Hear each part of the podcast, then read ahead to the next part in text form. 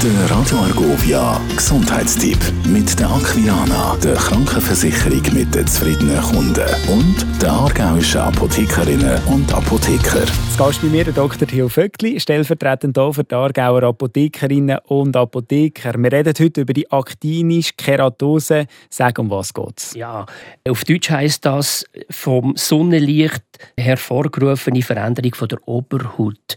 Das betrifft vor allem ältere, hellhütige Menschen, Männer, Männer mit Glatzen.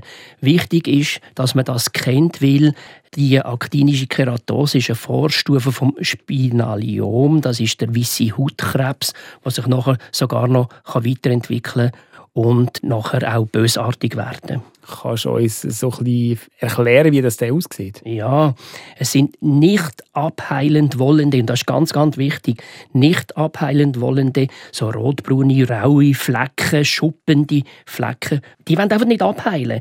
Und weil das Reparatursystem von der Haut in dem Sinn durch die Schäden, durch UV-Schäden, durch Sonnenlicht so kaputt ist und das Immunsystem geschwächt wird, sodass das einfach nicht mehr weggeht. Es gibt vielleicht Leute, die jetzt gerade denken, äh, können Sie, dass ich betroffen bin, was machen? Genau, das ist auch der Sinn und Zweck von dem Gesundheitstipp.